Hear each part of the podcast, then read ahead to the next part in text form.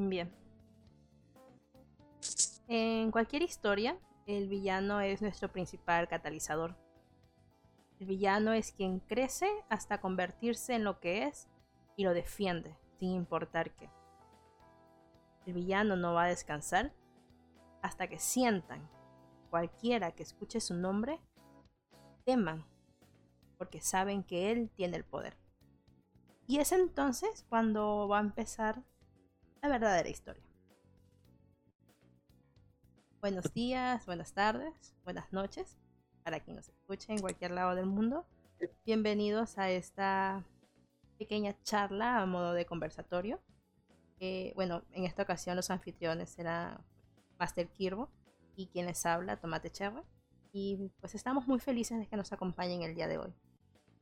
Eh, queremos recordarles que cualquier comentario vamos a estar atentos en el canal de Formación Rolera. Y pues la charla de hoy es villanos y antagonistas. ¿Qué son? ¿Por qué son tan importantes? Para distribuir un poco mejor eh, los temas y que todo vaya lo mejor ordenado y entendible posible, vamos a, a partir de dos puntos importantes. ¿Qué diferencia a un villano de un antagonista? ¿Y por qué cualquiera de estos puede ser memorable? Más bien, por qué debe ser memorable. Eh, pues para ti, ¿qué, ¿en qué se diferencia un villano de un antagonista? Sí, eh, primero que nada, igualmente un saludo a todos los que nos escuchan en, en diversos lados del mundo. Eh, pues para empezar a marcar una diferencia, podríamos comenzar a definir primero estos dos conceptos que se pueden confundir mucho en el aspecto en, el que la gente suele pensar que son lo mismo. O algunos tienen eh, un concepto ligeramente distinto sobre estos dos términos. Eh, comenzando por el villano, pues ejemplos hay muchos, muchísimos. Eh, se podría decir que es aquel que busca causar la desgracia a todo el mundo ya saben, el que busca destrucción, dinero, poder, eh, convertirse en administrador de un servidor. Y está dispuesto a lo que sea para conseguir ese objetivo. Matar, lastimar, alguno que otro genocidio si hay tiempo. Ya saben, lo, clásico. Esta es la, forma tradicional de, un villano, se podría decir. Con el paso de los, de los años, eh, estos personajes han ido evolucionando para convertirse en personajes igual de complejos que los protagonistas. Ahora, esto lo vamos a ver un poco más adelante. Pasando al concepto del antagonista. El antagonista es alguien que desafía a los protagonistas, no necesariamente eh, como un villano. Se podría decir que los antagonistas suelen tener una visión de las cosas muy muy distinta a las protagonistas. Y estos pueden generar conflictos, al igual que el villano, sea en menor o igual escala. Ambos, eh, tanto el villano como el antagonista, sirven para que la historia y el protagonista se puedan desarrollar. Pero ¿qué los diferencia en sí? Como mencioné, el villano tiene muchísimos ejemplos. Eh, así que no, veo tan necesario mencionarlos, pero eh, para el antagonista sí.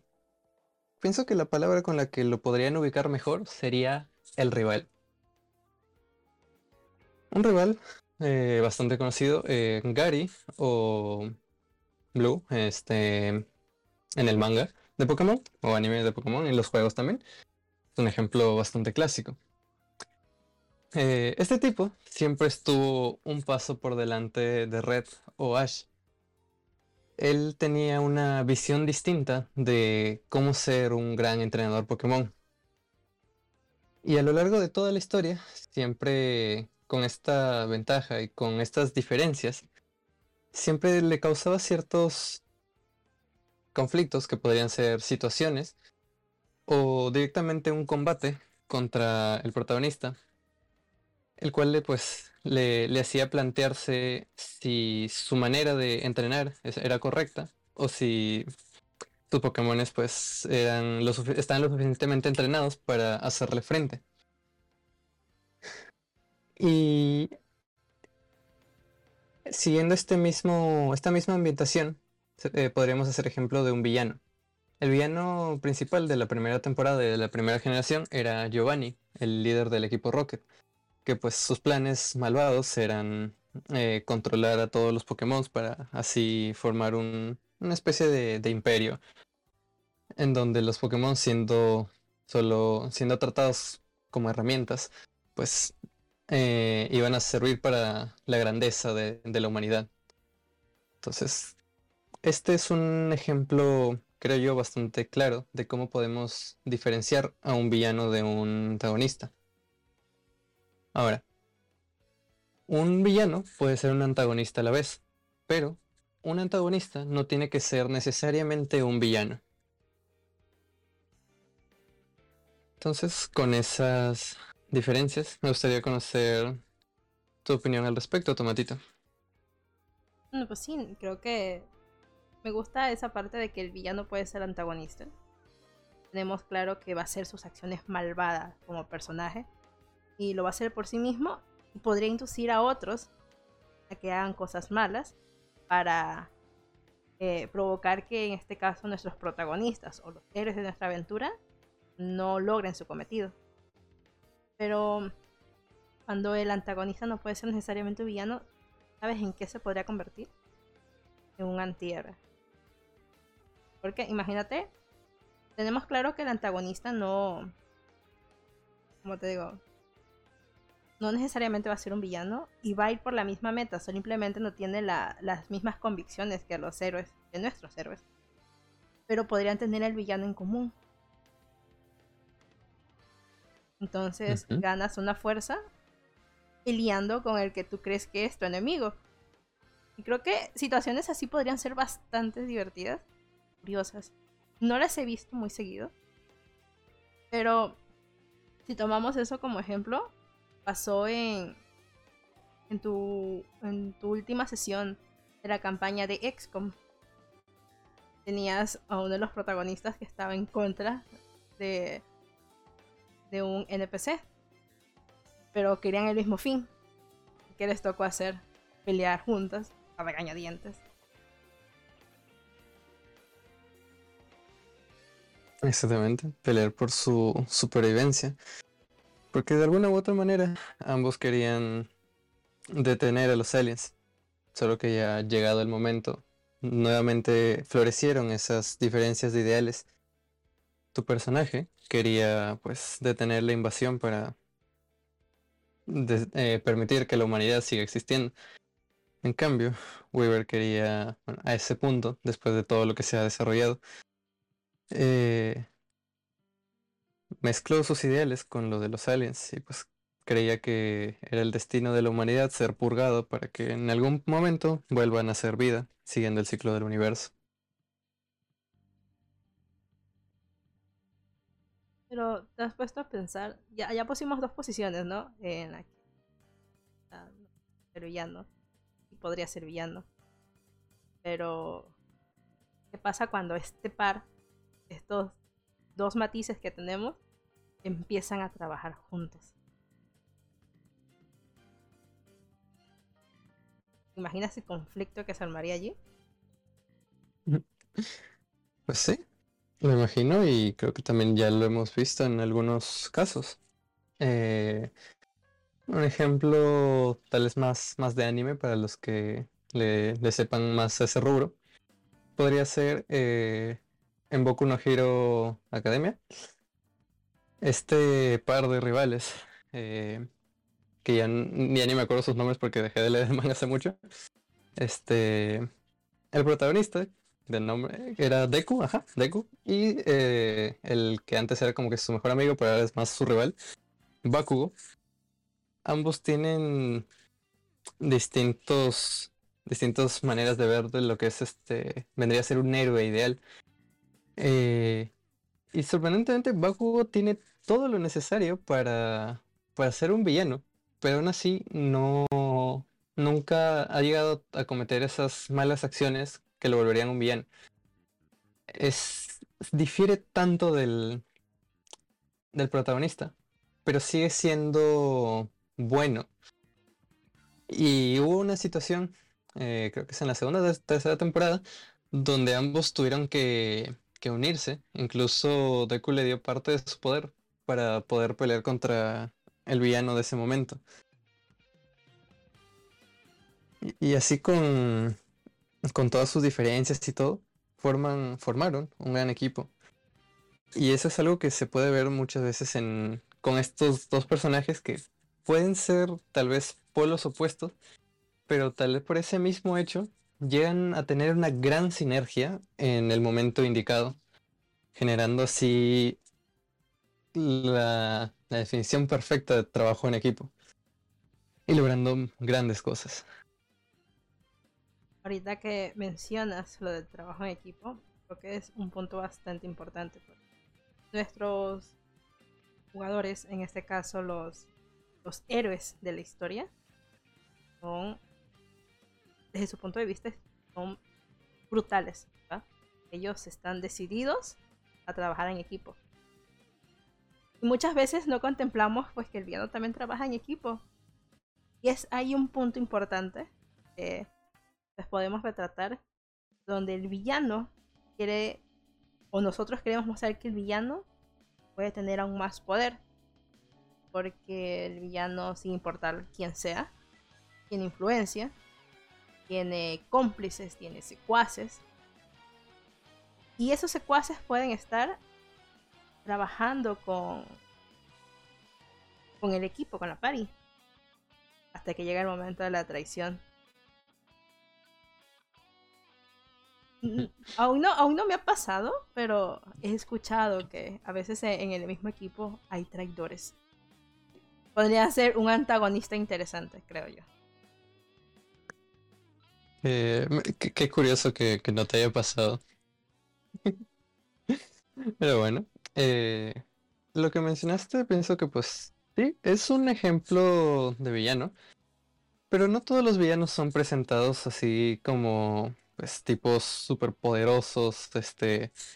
Me, imagino el típico mafioso ahí sentado en una mesa de póker con sus socios, dándole la orden a un, a un capo para que se encargue de cierta situación mientras ajusta sus anillos de oro y se forma un puro, denotando esa, ese poderío en todo su esplendor.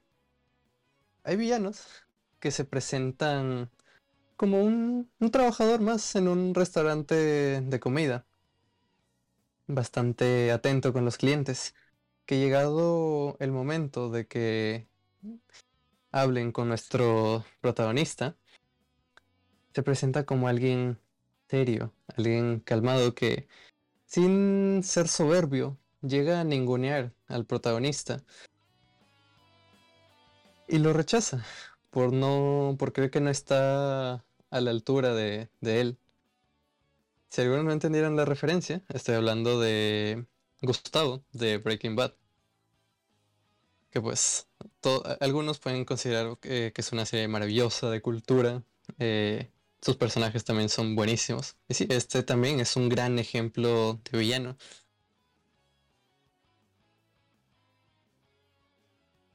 Manuel nos está escribiendo en el, canal, en el canal de Formación Bolera. No sé si lo quieras leer tú. A ver, Manuel Solís nos dice, yo pienso que antagonista es cualquier cosa que se opone a los protagonistas. No necesariamente maligno, puede ser el gobierno, una montaña o incluso un antiguo aliado, que por algo no quiere permitir lo que quiere la parte. El villano es la simplificación de un personaje, que actúa mal por el mal mismo. Pienso que un buen villano no sabe que es malo y actúa pensando que lo que hace es lo correcto.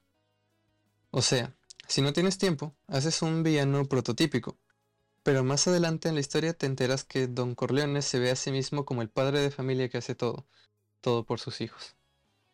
Me encantó ese ejemplo. Eh, me, es una de mis trilogías favoritas, la del padrino. Y eh, quiero resaltar los puntos clave de tus comentarios. como mencionaste, sí, un antagonista es algo que se opone a los protagonistas sin llegar a ser necesariamente malo. Eh, como mencionamos en los anteriores eh, ejemplos. Y pues, respecto al segundo punto, el villano, pues alguien que actúa mal.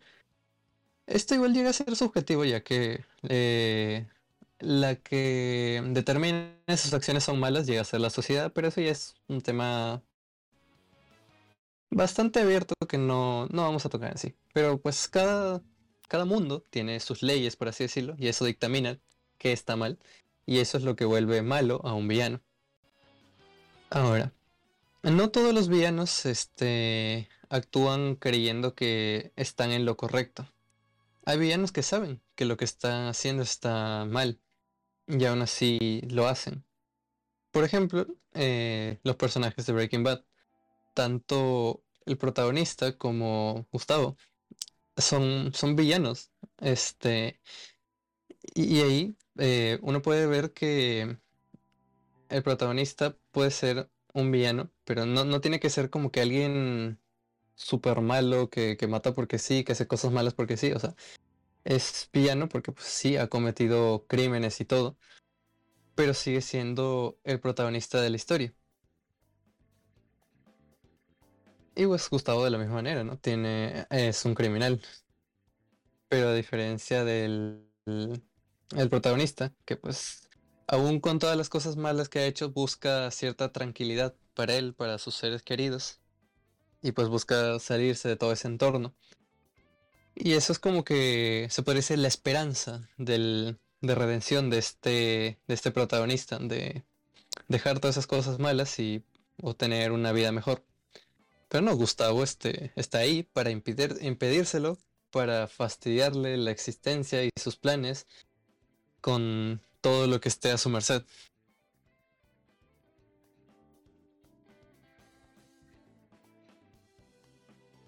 A ver qué nos están comentando.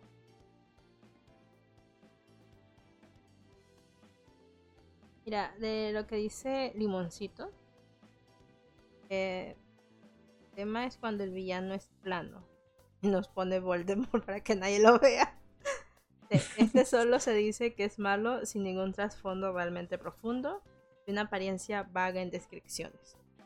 Creo que un villano de verdad debería ejercer un poder en contra del protagonista o el mundo que se debe defender, entre comillas.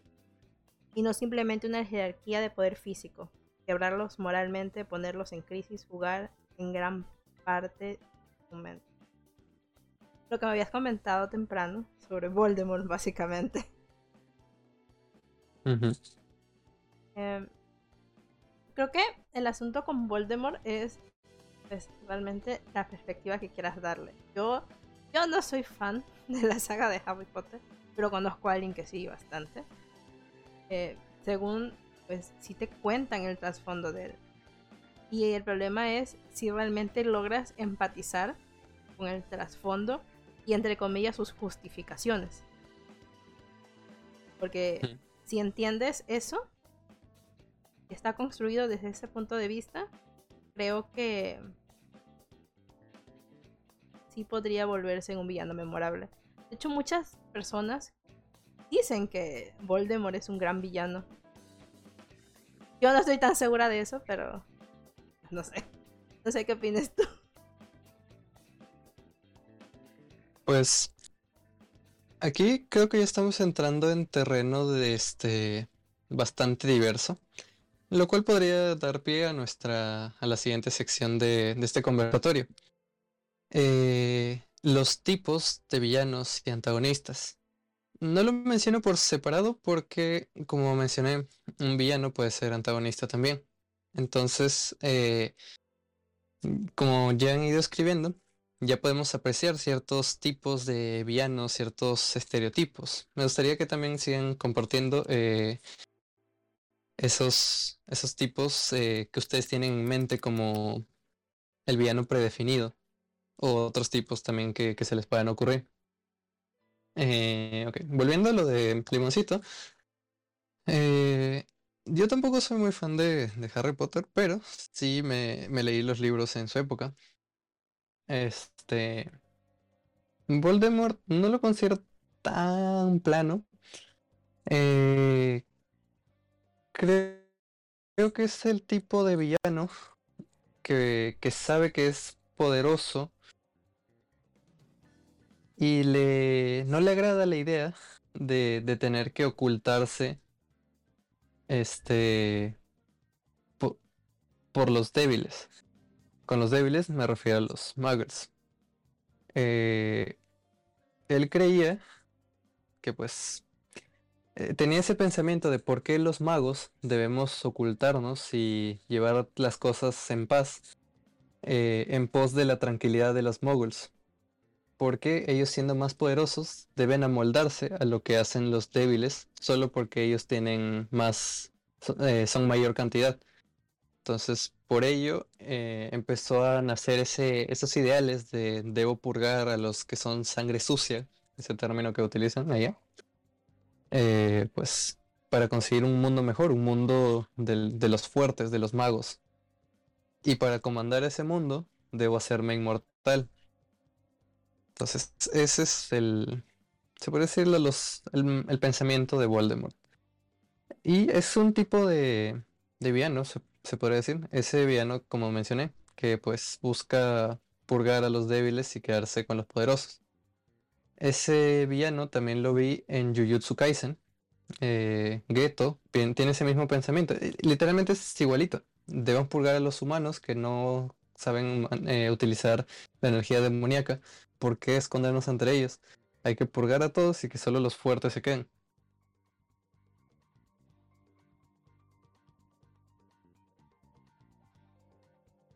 Algo nos puso. Estoy viendo comentarios. Eh, Kenta, si los peces son malignos y su enemigo es, digamos, un archimago bueno, sería un villano. Eh,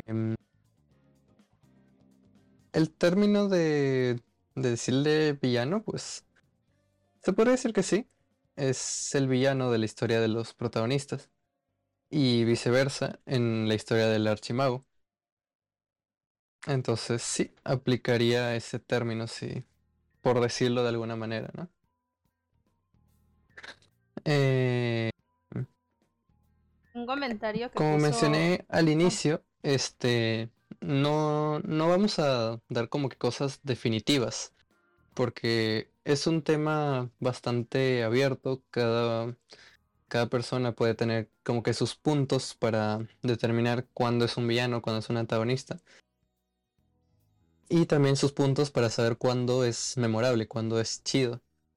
Eh, y eso es lo que pues queremos conversar todos entre hoy para complementar nuestras, eh, nuestros conocimientos entre todos y, y salir pues más con definiciones y puntos más enriquecidos. um, Gobo puso. Ah. Ah, tenía un problema. Matito, ¿qué otro tipo de, de villano conoces tú, por ejemplo? Ah,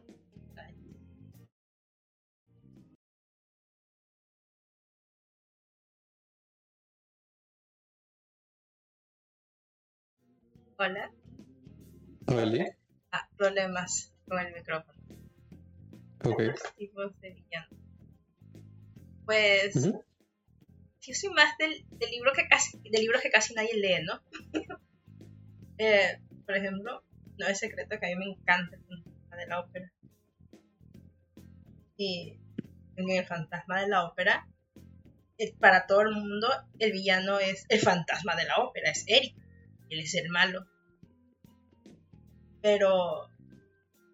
Pero. Algo que hace muy bien una de las adaptaciones de película, que es la del 2004, es que nos cuentan su punto de vista, sus sentimientos, qué le duele. Entonces te pones a pensar, ah, él no es tan malo, él solamente era un hombre enamorado, perdidamente enamorado, con los métodos erróneos. Él lo único que quería era el bien para Christine. Y para, el, para Eric, los malos eran todos en la ópera de París y Raúl. Pero para Christine, para Raúl y toda la ópera de París, el malo era él. Ya sabemos cómo terminó él. en el amor de su vida.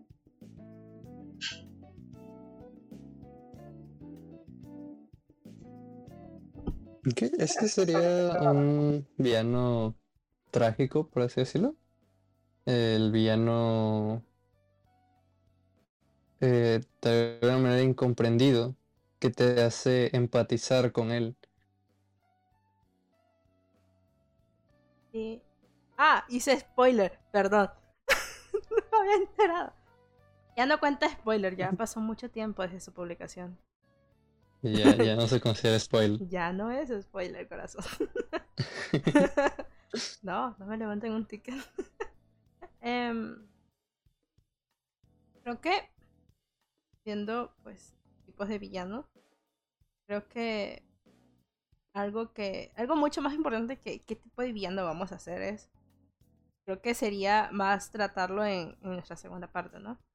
¿Quién lo haría memorable? Porque es, es tan importante nuestro villano. Quería comentar algo que nos puso Gobo.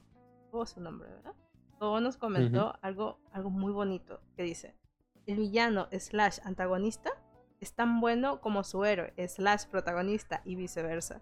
El antagonista o villano tiene, tiene que estar hecho a la talla para la historia para que tenga coherencia, sí.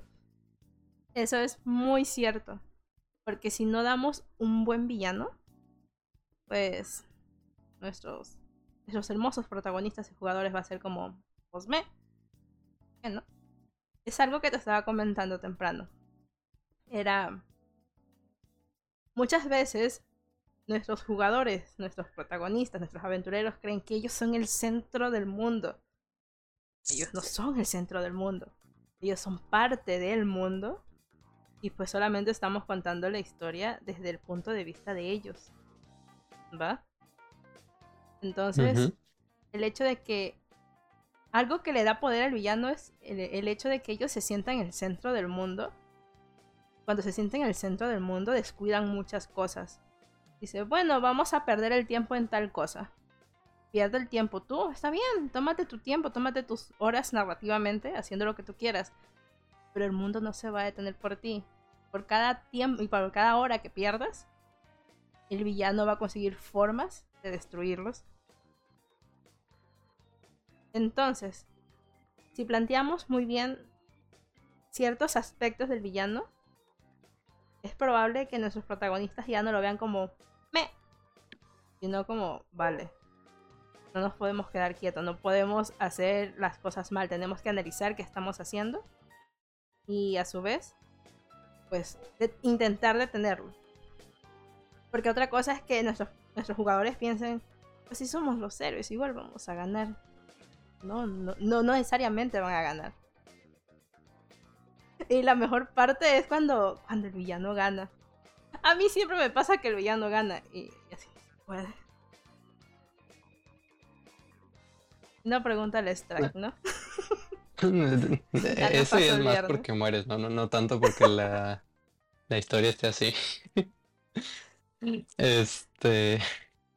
Y sí, algo que, como, como mencionó Tomatito, eh, a veces eh, sin el villano las cosas no, no progresan. Eh, Ustedes se han puesto a pensar que si no hubiese un villano, el protagonista simplemente se quedaría en su casa, sentado, asumiendo los problemas de una vida casual, pero nada, nada más fuera de eso. Muchas veces es el villano que directa o indirectamente lo impulsa a crecer, a desarrollarse, a ser mejor, mejor que nadie más.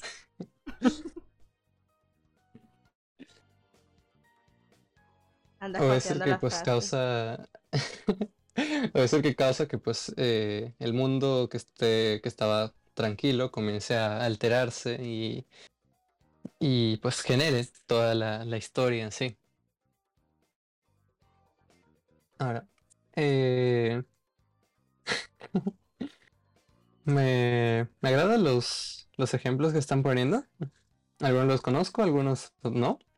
Eh, quisiera que no, entremos tanto en, poner si tal personaje es villano o antagonista, Porque como les dije, eso es algo muy, muy variable, pero con que hayan captado eh, la esencia de lo que es cada uno y sepan distinguirlos al momento de sus partidas, sean masters o jugadores, sepan distinguirlos, eso es suficiente y la primera parte de este conversatorio ha cumplido su propósito.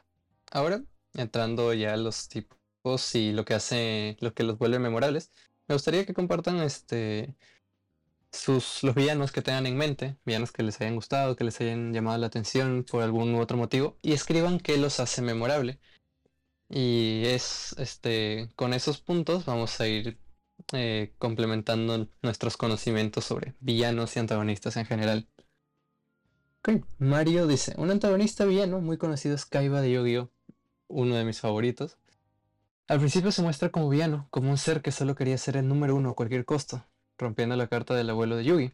Y luego vemos cómo tiene su camino de redención a lo largo de la trama. Exactamente.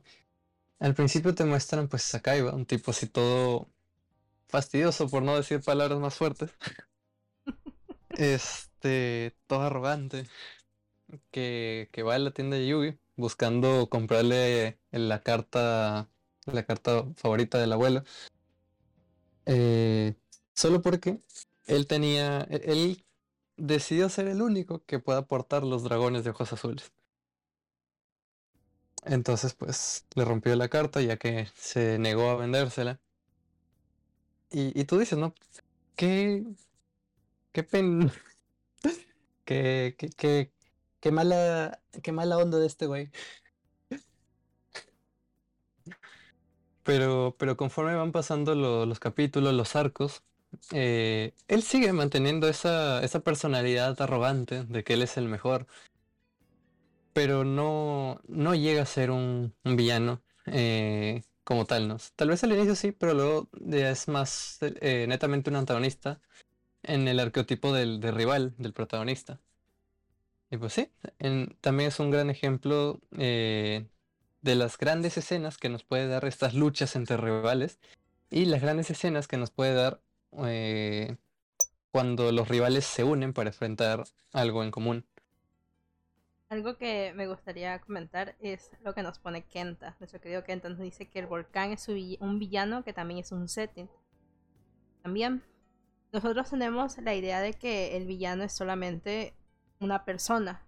Un villano puede ser una organización, puede ser una catástrofe natural. Hay un juego de rol donde te plantean que tienes que salir de, de, un lugar, de una ciudad, porque tu, tu antagonista es una catástrofe natural o es un conflicto. No es ni quién inicia el conflicto, es la situación. Un villano también puede ser una situación y también pueden ser emociones. Te había comentado que hay juegos de rol en solitario ahorita no recuerdo el nombre porque soy muy mala con los nombres, pero que te dicen que eh, tu sentimiento, el sentimiento de soledad, de, de ira, la culpa, es tu antagonista. Porque tú eres quien debe luchar contra esos sentimientos que tú mismo generaste por tus acciones. Ahora me da curiosidad por intentar un juego en solitario. Para que lo planteo de esa forma. Pues sí, como mencionas, eh, un antagonista villano no tiene que ser necesariamente una, una persona en sí. Eh, justo como lo mencionó Kenta, Gobo también lo mencionó, que los villanos pueden ser las fuerzas de la naturaleza, tipo, no sé, el mundo ya está cumpliendo su ciclo y se va a acabar y los protagonistas deben buscar un artefacto para evitar eso. Eh, cualquier cosa puede llegar a ser un villano o antagonista cualquier cosa que le pueda generar situaciones, sean buenas, bueno, no necesariamente buenas, eh, complicaciones neutrales y malas a los protagonistas, se puede, puede entrar en esa categoría de villano antagonista.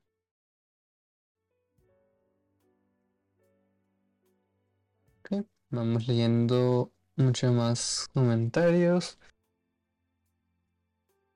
Mm, dice, Esperanza dice, en los juegos de rol es mucho más importante el tener un villano presente. Diría yo que los protagonistas en los TTRPG Eh, asumo que es tabletop RPG, ajá, sí. Son mucho más reactivos que en la escritura y o cinematografía. Pues sí. Eh, de hecho es un gran recurso el que los eh, que los villanos sean se muevan en todo momento, o sea, pues están vivos, hacen cosas y todo ello. Eh, hay juegos como XCOM, por ejemplo, que los aliens, eh, bueno, el, juego en sí, para los que no lo conozcan, va de que hay una invasión alien, se forma una, una organización para combatirlos. Este. En esta organización vas manejando los estudios pues, para aprender de ellos eh, biológicamente, eh, vas manejando la ingeniería para mejorar tu tecnología, aprender de ellos y ver qué puedes implementar a la tuya y pues la parte de combate obviamente. ¿no? Eh, mientras tú haces todas estas cosas, los aliens también hacen lo mismo, porque no es que llegan, se estacionan, tiran a todas sus tropas y a lo que salga. Buena suerte. No, ellos también, porque pues su objetivo es este conquistar el planeta y van a hacer lo que lo, todo lo necesario y lo posible para lograrlo. Entonces ellos, como seres inteligentes también, se van a tomar el tiempo de estudiarnos a nosotros, estudiar nuestras armas, nuestras costumbres, nuestras debilidades, tanto mental como físicamente, y van a seguir progresando. Y eso es algo muy chido que, que no todos los villanos hacen. Y eso se nota tal vez más este, en, las, en las películas. Este. Que los villanos solo como que reaccionan y hacen los sus planes o los ponen en ejecución justo cuando el protagonista está eh, puede evitarlos. Ahora. Mm, Mario dice. Espera, aguanta, se murió el bot, ¿verdad? Es el villano en esta, en esta charla. Ah, otro villano de los peores tipos son los que de los que no programan bien los bots de música y hacen que, que se te corte a mitad de, de charla. Eh, voy a...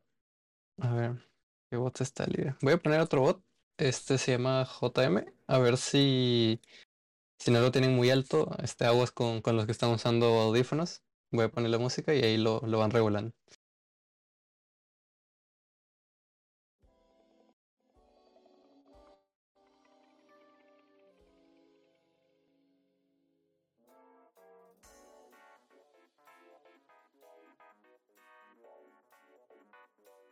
Ok, ahora sí. Estaba a punto de leer lo que menciona Mario. Otro personaje que pasa de villano a antagonista a aliado es Zuko de Avatar. Avatar, pues creo que lo conocemos la mayoría. Buenísima serie. Yo no lo he terminado de ver, pero sí, sí tengo buenos recuerdos de las escenas que vi. Eh, igual lo estuve estudiando como que muy por encima, porque quería hacer una partida de ello también. Eh, pues sí, Zuko inicialmente te lo presentan como un villano. Y de hecho es un personaje bastante completo. Completo y complejo. Que ha tenido un buen desarrollo eh, previo y durante. Y eso me va a llevar a hablar un poco más de, de un punto que hace memorable un villano. Pues Zuko ha, ha tenido un desarrollo, este, como mencionó, eh, primero fue malo, luego pues conoció a los protagonistas, empezó a entender, gracias a ellos y a su tío, que mm, sus acciones no estaban bien, y luego pues de meditarlo y redimirse, se volvió un aliado de los protagonistas, pasándose del grupo principal. Eh, el punto que quiero mencionar aquí para hacer memorable a un villano es que sea que sea completo, que, sea como, como los ogros, que tenga capas. Porque eh, hay veces en las que caemos en que decimos, le vamos a hacer un trasfondo triste o eh, impactante al villano, pero durante la historia no, no, va a tener un desarrollo más allá de eso. Es como que es como el estereotipo del, del emo vengador. No, no, voy a decir nombres porque las fangirls se me ofenden. Este que dicen, ah, bueno, estoy, estoy triste, me mataron a la waifu, me mataron a la familia, eh, y por eso voy a empezar a, actuar mal. Y es como que pues dentro de la historia, a pesar de todas las cosas que, que pase, eh, se sigue se sigue excusando, por decirlo de alguna manera, con eso que le pasó en cierto momento. No, no le dan eh, un desarrollo, digamos, en, ese aspecto. Se desarrolla como personaje, sí, no se queda estancado, eh, crece junto con el mundo, pero sus motivaciones, lo cual lo hacen un villano o antagonista, no, no se desarrollan como tal. Y, pues no, esto no, no, no es algo que aporte a hacerlo memorable.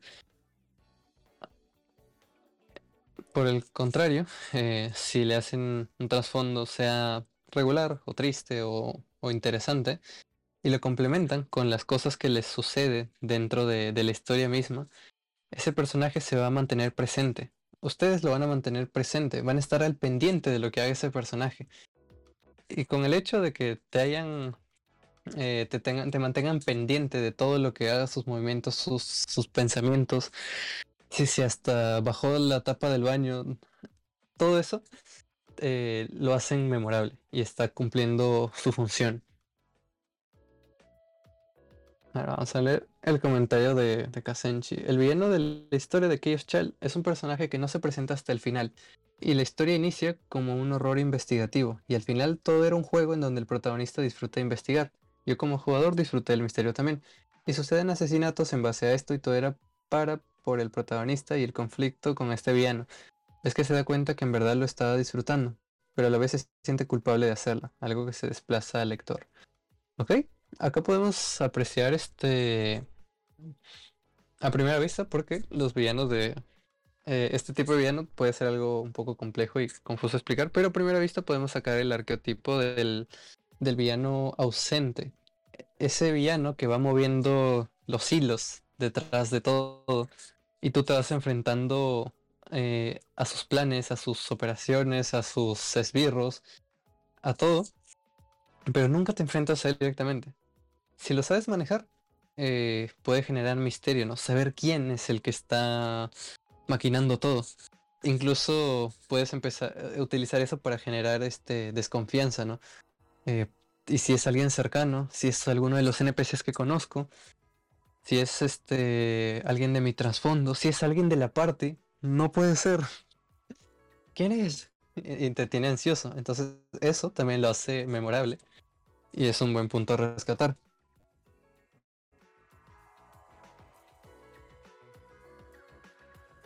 Algo que... Espérame. Ya.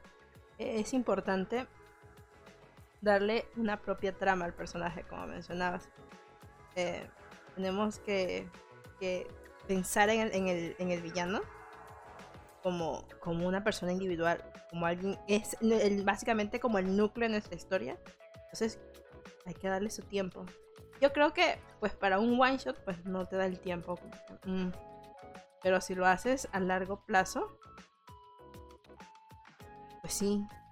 También lo que mencionabas, sus emociones, su trasfondo.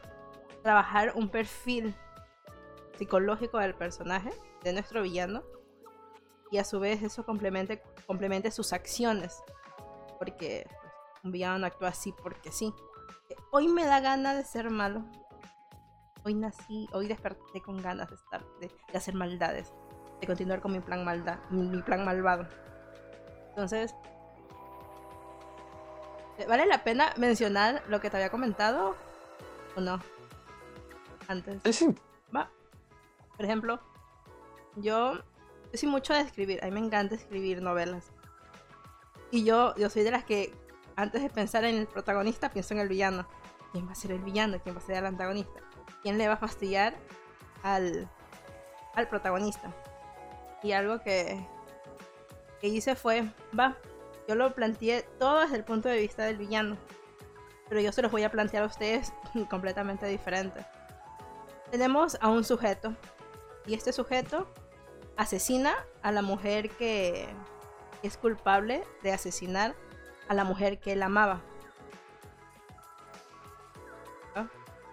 Él siente que debe matarla para sacar ese sentimiento.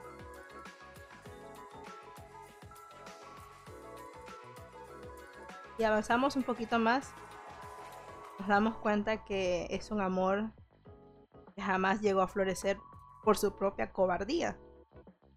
Pero él estaba feliz con que la persona que amaba iba a ser feliz con la persona que sí fue valiente. Entonces él podía con eso. Adentramos un poquito más y tal vez nos damos cuenta que para, para esta persona la chica que murió era su todo. Y él no estaba estable, estable emocionalmente porque por muchos factores de su pasado. Si nos adentramos un poco más, nos damos cuenta que pues solamente actuó por, por desesperación, por tristeza, por no pensar las cosas. Entonces, yo te digo que mató a la culpable, asesinar a la mujer que amaba, es malo. Hizo un acto malo. Pero si lo vemos desde el punto de vista del villano, pues probablemente esté tratando de justificar sus acciones. Todo tiene un, un porqué. Hizo esto por esto, por esto. Y eso que hizo, lo hizo por otra cosa más profunda. ¿Va? Pero, si vemos desde el otro lado, desde el punto de vista en el que está contada la historia, nos dicen que la chica que fue asesinada por este chico la culpable del homicidio no es culpable. Ella fue incriminada. Entonces, si lo vemos desde el punto de vista de esa chica, el malo es el que la asesinó. El malo es quien la inculpó y quien asesinó a, su, a la otra chica, ¿no? Que en este caso era su hermana. Vale, muy complejo hasta allí, muy, muy trágico. Pero resulta que mágicamente eh, la chica y el chico tienen la posibilidad de regresar al pasado seis meses. ¿Y qué hace el chico? Podría decidir, bueno, voy a proteger a la mujer que amo y esta vez voy a decirle mis sentimientos o lo que él quiera. O podría asesinar al asesino antes de tiempo. ¿Y cuál creen que eligió? asesinar a la chica antes de que matara a la mujer de su vida. Y ese villano no se presenta al inicio, te lo presenta en el primer capítulo porque mató a la protagonista. Pero tú no lo conoces hasta después. Y te deja un antagonista emocional constante. El miedo de ser asesinada en cualquier momento porque no sabes quién es no sabes en qué, momento, en qué momento de tu vida va a aparecer esa persona a, matarte, porque tú no sabes si el que te mató también mató a tu hermana. Y, cómo proteges a tu hermana si no sabes quién es el asesino. Entonces es un constante, ¿qué voy a hacer? Que a mi punto de vista me parece interesante. ok, sí, está, está bastante interesante el ejemplo. ¿Cuál, ¿Cuáles dirías que son los puntos que hacen memorable a este personaje? su, perfil psicológico, que esté inestable por su pasado y que se haya refugiado en la mujer, en la mujer que amaba y que asesinaron. Y pues no es totalmente malvado, no es malvado las 24 horas del día. Tiene su vida, trata de seguir su vida. Eh, tal vez se muestra ante la mujer que ama, que aún permanece viva, como como el mejor amigo, se presenta ella como el mejor amigo, como, como el compañero al que le puedes, puedes chismear tus más profundos secretos, el que te va a consolar. Pero, pero, pero para la otra persona no lo es. ¿va? Y pues, desde su punto de vista, lo que está haciendo no está mal. Él está protegiendo lo que quiere. A quien quiere no es la forma correcta, no es el medio correcto, pero para él lo es. Creo que comprender que el villano no hace las cosas porque, ah, voy a hacer algo porque está, porque así quiero. No, es su forma, su, la perspectiva que tiene del mundo es completamente diferente. Y cuando vamos a elaborar un villano para una partida, tenemos que pensar en los dos lados cómo lo vamos a cómo lo van a ver nuestros jugadores, cómo lo va a ver el villano que vamos a plantear. Y creo que saber conectar ambos lados va a ayudar mucho para la creación de ese villano memorable. Al final el villano es un protagonista más dentro de la historia. La verdad que sí. Ok. El último comentario de Kenta, el de uno de mis villanos favoritos cuando el villano eres tú, pero no lo recuerdas, me recordó a la partida de Malignant que tuvimos. Ah. en este, eh, Tomatito era una de las protagonistas. Y pues el villano era una figura sombría, este, que pues tenía como que las extremidades invertidas, o sea, digamos, caminaba hacia atrás, tenía eh, eso, como, como si tuviera la cabeza volteada, entonces el cuerpo obviamente estaba para atrás. Y pues ella lo veía este, en sueños, mataba gente y, y todos, e, ella andaba súper traumada mientras los demás personajes intentaban este, resolver qué, qué pedo con, con, esa cosa, ¿no? Si es un fantasma, un monstruo, qué, qué era. Y pues resulta que al final eh, el villano era un, una especie de, siamés que ella tuvo, pero le extirparon, pero pues seguía vivo ahí en el cerebro. Entonces, eh, después de un accidente, este siamés despertó y en las noches tomaba el cuerpo de, Tomatito y salía a matar con eso. Y pues eh, la cabeza la tenía en la parte de, de, atrás del cráneo de Tomatito, entonces por eso tenía el cuerpo al revés. Era la mala y no quise hacerlo. Y, y fue memorable porque los mantuvo en tensión todo el tiempo. Eh, desde, desde la primera partida ya, estaban sospechando de, de, Tomatito. Era como que ella será la mala. Me podrá matar en cualquier momento. Vamos a ver quién es el Among Us. el Amogus. Y, aproveché eso para jugar con sus mentes, hacerles creer que pues en algún momento, ah bueno, mm, puede que no sea ella. Después de un momento, no, seguramente sí es ella, ayuda. y así estar en ese constante salto de, dudas. Esos son los villanos que pues aprovechan eh, el factor psicológico para hacerse presentes y fastidiar la existencia, estén o no estén. Eh, sí, de hecho hice la partida en base a la película Maligno. La, adapté a una pequeña historia de, tres sesiones. Ok, eh, otro mensaje que quería leer es el de Kenta que decía, en un one shot los villanos brillan menos a menos que sea una aventura de interacción social, como la típica invitación a la cena con el vampiro de turno. Eh, yo pienso que pues definitivamente porque el hecho de que eh, están menos tiempo en, pantalla, brillan menos, pero no significa que no puedan llegar a ser memorables. Eh, y no necesariamente tiene que ser netamente de, de, interacción social. Este. Como ejemplo, podemos tomar a los villanos de Disney, al menos a los antiguitos, los chidos. Este, el favorito de muchos, por ejemplo, el hada madrina, no tiene, no tiene trasfondo que explique su pasado de por qué es racista con, con las este, demás criaturas de, cuentos de hadas. Simplemente apareció ahí, es mala, este, no le agradan las demás criaturas y quiere que, que su hijo ascienda el poder de alguna manera. Y pues no es no es memorable por ser, digamos, eh, tener algo súper profundo, sino es memorable por el cómo hace las cosas, por su carisma. Este. Más que nada por eso, pero sí. E, eso es lo que puede llegar a ser memorable un villano simple. Este. Otros villanos de, Disney, de, los antiguitos.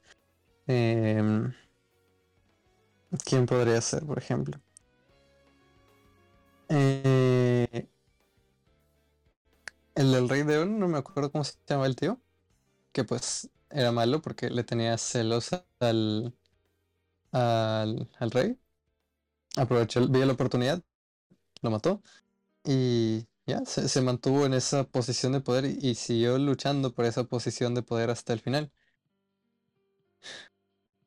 Entonces, no, no hay que decir que por el hecho de que tal vez se presente menos tiempo, por el hecho de que no vamos a poder explicarlo a profundidad, no pueda ser memorable.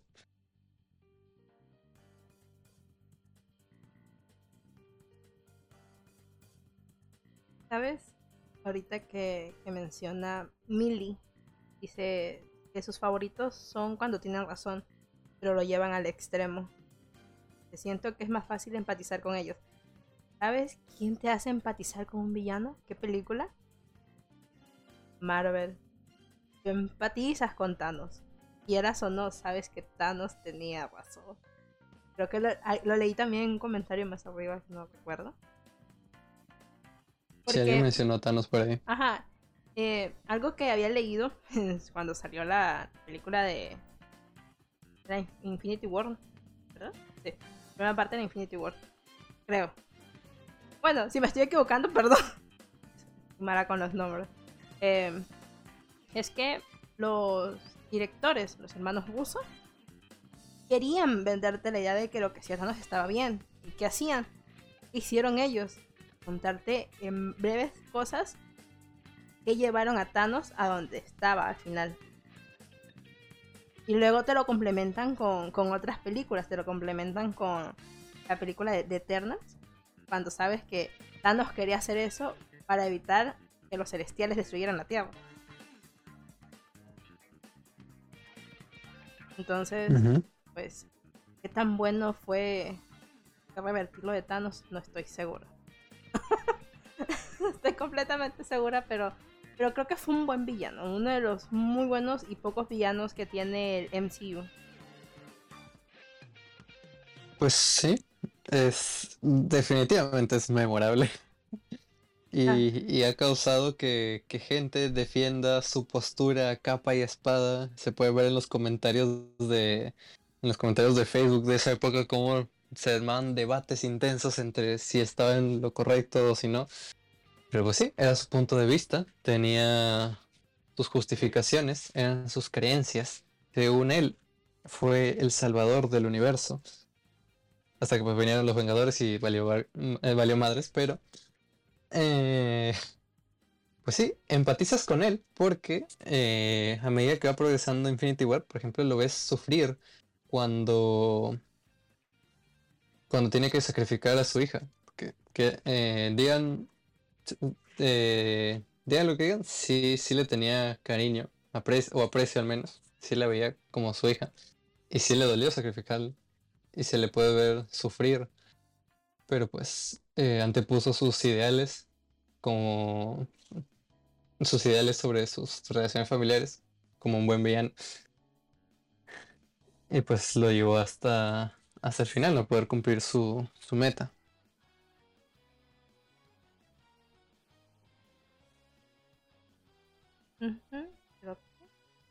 eh, algo más que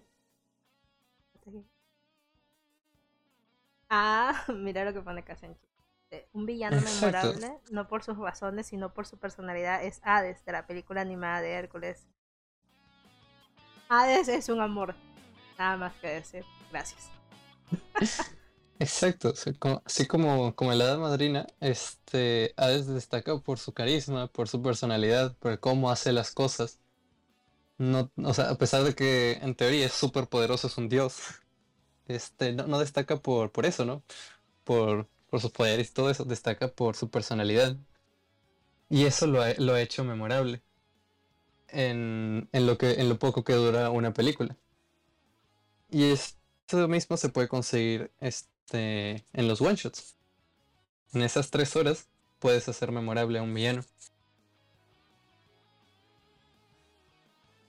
¿Has tenido un villano potente en un one Mm, personalmente soy de los que prefiero usar una entidad como, como villano en lugar de, de una persona en específico. Por ejemplo, en XCOM, pues el villano en sí no era, no era el origen. Porque pues igual cuando lo mataron eh, los problemas siguen, sino era el mosaico en sí. Eh, pero detrás de todo esto estaban los etéreos.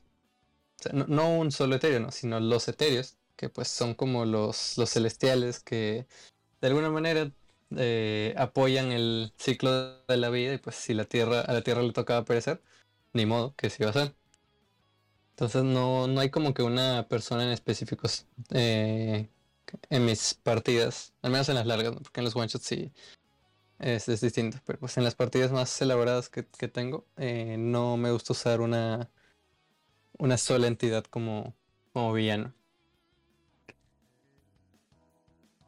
Mm, personalmente, ah, mira lo que dice Kasenchi, el villano más potente que tenía en una partida se llama Master Kiro. Es verdad, Master Kiro. Usted es el villano encubierto, usted será Mongos. Así es. Y ahora que lo saben, no puedo dejar salir a nadie de esta sala.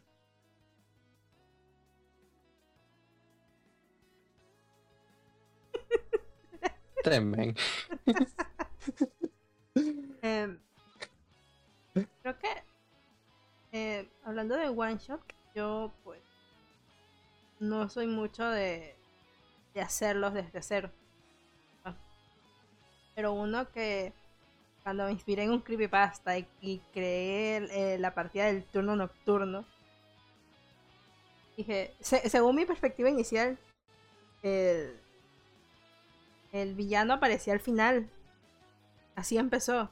Luego me puse a pensar, espérame, tenemos más villanos aquí. Y resulta que, que si, lo, si lo analizas bien,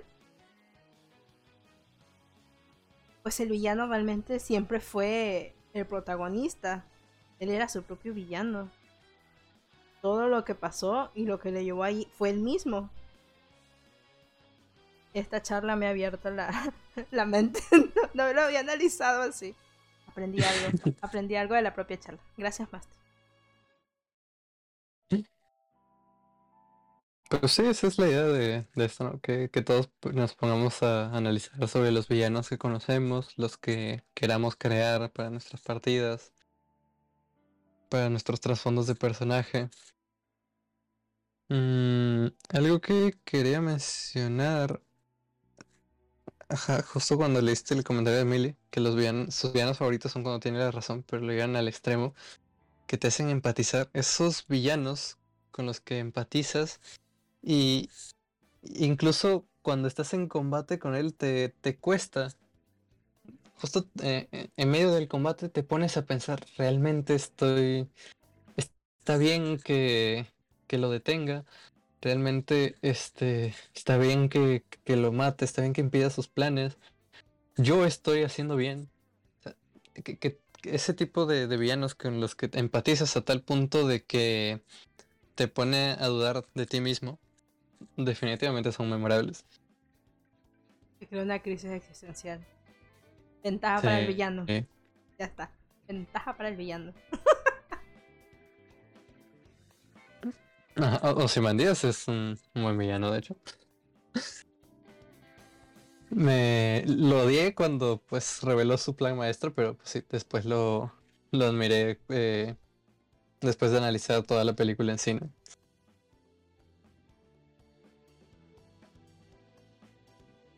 Que. Pues. Considero que. Siempre se puede crear un buen villano. Si tenemos una buena historia, vamos a tener un buen villano. Y si nosotros queremos que nuestra pari funcione y sean los grandes héroes que ellos sienten que son, pues hay que dar un villano a la altura de esos deseos. No importa si un par muere, sacrificio no será en vano. Pero. Hablando de, sacrificio, incluso a veces es mejor para la historia que el villano gane. Mi, mi ejemplo favorito de, de ese caso es XCOM 1. En la historia, pues hay un good ending donde derrotas a los aliens y salvas a la humanidad.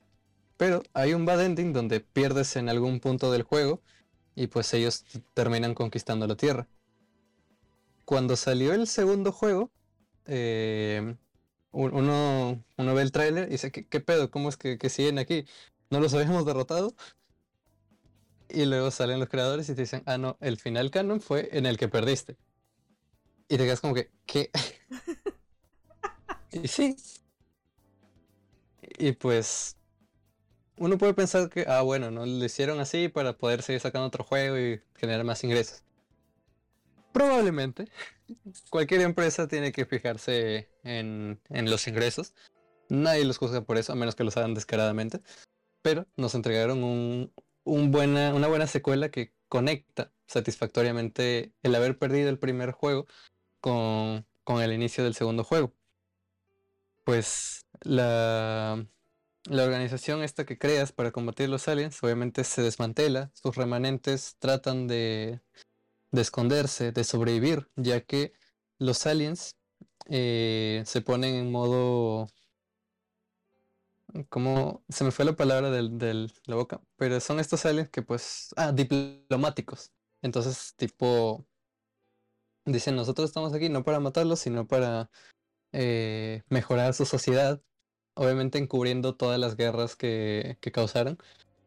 Este, y pues se vuelven como que los salvadores de la Tierra, e incluso gran parte de la humanidad se pone de su lado. Entonces, a EXCOM los tachan de, de, guerrilleros, de gente que solo busca el caos, de que quieren, de que van en contra de los aliens solo porque son xenófobos y así. Ajá, de terroristas, básicamente. Entonces, e, eso hace aún más interesante la historia, porque pues, eh, aparte de que todavía tienes que pelear contra los aliens, tienes que ver la manera de cómo exponerlos de alguna manera para dañar su imagen y mejorar la tuya.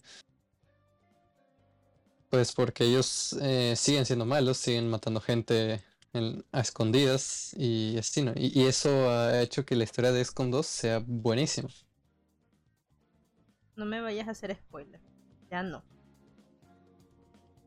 Ah, uy. Ya, ya, el juego ya salió hace años, ya no es spoiler. No, nada, nada que ver. Es un tremendo spoiler. Spoiler para la campaña, gracias, basta. Ah, pero igual como cuando dice con Burio, este, le voy a cambiar el final porque, pues, es eso, ¿no? Porque Kazenchi y Coco eh, sí lo jugaron muchas veces, entonces sí, sí están bien, al pendiente de eso.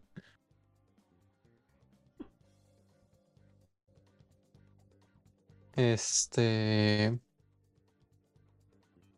Sí, como dice Galvan, eh, el carisma de un villano va a depender bastante del daño Master, puesto que pues uno lo interpreta, entonces si, digamos simplemente escribes líneas chidas y no las lees con un tono chido, no, no se va a proyectar ese carisma que tratas de crear. Dice, hay, hay, hay directores de juego que con una frase ya te hacen temblar, ¿no? Y es un antagonista. O, o tú lo ves como un antagonista al, al NPC. Yo conozco a uno, no lo digamos quién es porque luego nos manda y nos castiga el oscuro. Esos que te susurran al oído. La cagaste, ¿no? El día aquí tratando de no decir palabrotas. no es palabrotas, es palabrotas que van a pensar los demás. pues bueno, ya viendo